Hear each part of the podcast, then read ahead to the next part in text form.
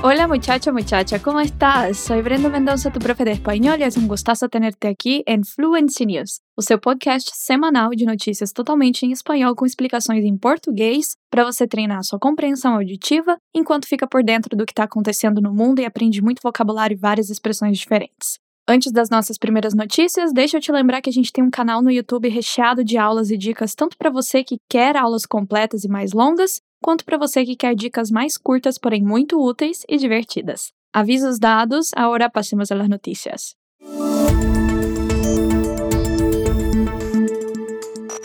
Depois de tantos acontecimentos e atrasos, finalmente temos a tão aguardada Copa do Mundo. E como foi a abertura? Quais foram as figuras que deram as caras? Vem para a primeira notícia descobrir.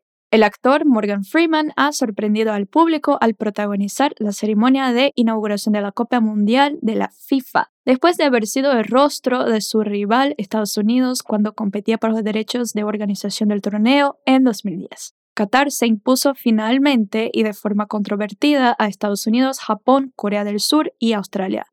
Pero la presencia de Morgan no se olvidó, especialmente su famoso desliz cuando se olvidó de leer una página entera del discurso. En consecuencia, varios medios de comunicación señalaron lo extraño que resultaba ver al actor desempeñar un papel tan importante durante la ceremonia en Qatar. El evento de apertura costó varios millones de dólares y contó con la presencia de artistas como Jungkook de BTS, que realizó una hermosa presentación y decenas de otros artistas, pero la BBC ignoró por completo el evento.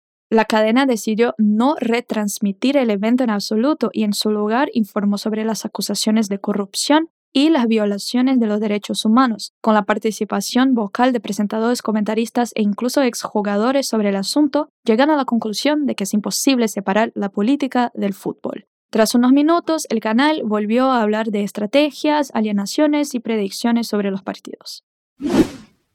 Suspeito, né? Será que Morgan Freeman já estava ajudando o Qatar desde 2010? Será que ele já estava com esse job na mão? Brincadeira, claro que não, mas será? Nunca saberemos. Então vamos para nossa primeira dica. Vejamos esse trecho. Qatar se impuso finalmente y de forma controvertida a Estados Unidos, Japón, Corea del Sur y Australia. Se impuso. Aqui nós temos um verbo reflexivo imponer-se no passado, ou seja, se impôs. Esse se serve para indicar a quem se impôs. Porém, aqui ele é usado com o sentido de que o Qatar venceu ou prevaleceu aos demais países de forma controversa.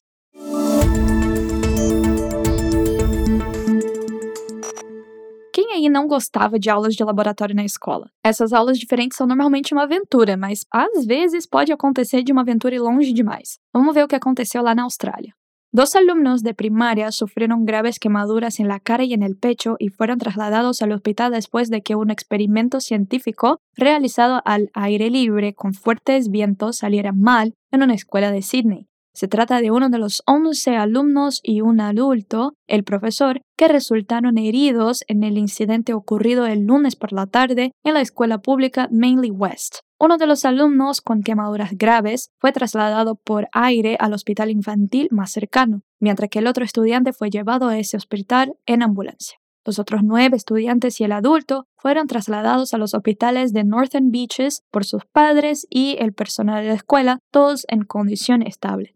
El experimento científico denominado serpiente de azúcar de carbono en el que estaban trabajando este día suele incluir ingredientes como sosa de bicarbonato, azúcar y un líquido inflamable para desencadenar reacciones químicas que crean una larga serpiente de azúcar de carbono ennegrecida.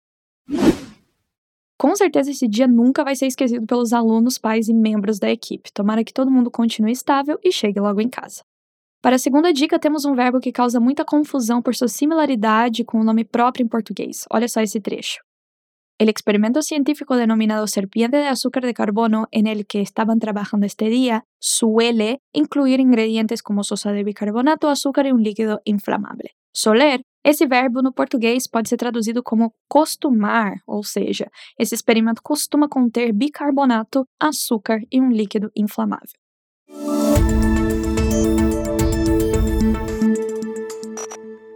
Chegamos à última notícia de hoje. Já sabe, né? Tá na hora de compartilhar esse episódio com alguém que deveria estar tá estudando espanhol com você. Seja um crush ou uma amiga, um amigo. Chama para aproveitar o conteúdo aqui com a gente. Você ouviu falar das meninas iranianas que começaram um protesto contra o governo? Vamos ver em que pé está essa história. dos destacadas actrices iraníes, Hengame Ghaziani y Katayon Riai, han sido detenidas por apoyar públicamente las protestas masivas contra el gobierno. Ambas mujeres habían aparecido en público sin sus pañuelos en la cabeza en un gesto de solidaridad con los manifestantes. Las protestas estallaron en septiembre tras la muerte de una mujer bajo custodia policial e incluyeron una respuesta muy ruidosa por parte de estudiantes de secundaria. Masa Amini, de 22 años, fue detenida por la policía de la moralidad en la capital de Irán por infringir supuestamente las estrictas normas del hijab. Murió el 16 de septiembre, tres días después de ser capturada, pero la policía negó que hubiera sido maltratada y dijo que había sufrido un ataque al corazón. Gassiani y Riai, ambas actrices multipremiadas, fueron detenidas el domingo por orden de la Fiscalía iraní y antes del arresto Cassiani escribió en las redes sociales que pase lo que pase, sepan que como siempre estaré con el pueblo de Irán. Este puede ser mi último post. Las actrices son algunas de las figuras públicas iraníes de alto nivel que han expresado su apoyo a las protestas contra el gobierno del país. Los activistas de derechos humanos han dicho que unos 400 manifestantes han muerto y otros 16.800 han sido detenidos por las fuerzas de seguridad. Al menos cinco manifestantes han sido condenados a muerte en relación con las manifestaciones. Não foi dessa vez que terminamos com uma notícia leve e tranquila, mas é algo horrível que eu não vejo ganhar muita atenção por aí. Vamos ficar de olho. Para nossa dica final desse episódio, vamos ver uma preposição. Se liga nesse trecho. Las protestas estallaron en septiembre tras la muerte de una mujer bajo custodia policial. Bajo, em sentido mais literal, significa baixo, mas nesse contexto é utilizada para falar de algo que está sob alguma coisa, ou seja, os protestos eclodiram em setembro após a morte de uma mulher sob custódia policial. Ah, e uma curiosidade nessa frase é que em espanhol a palavra protesto é feminina, las protestas, já que em português é masculina.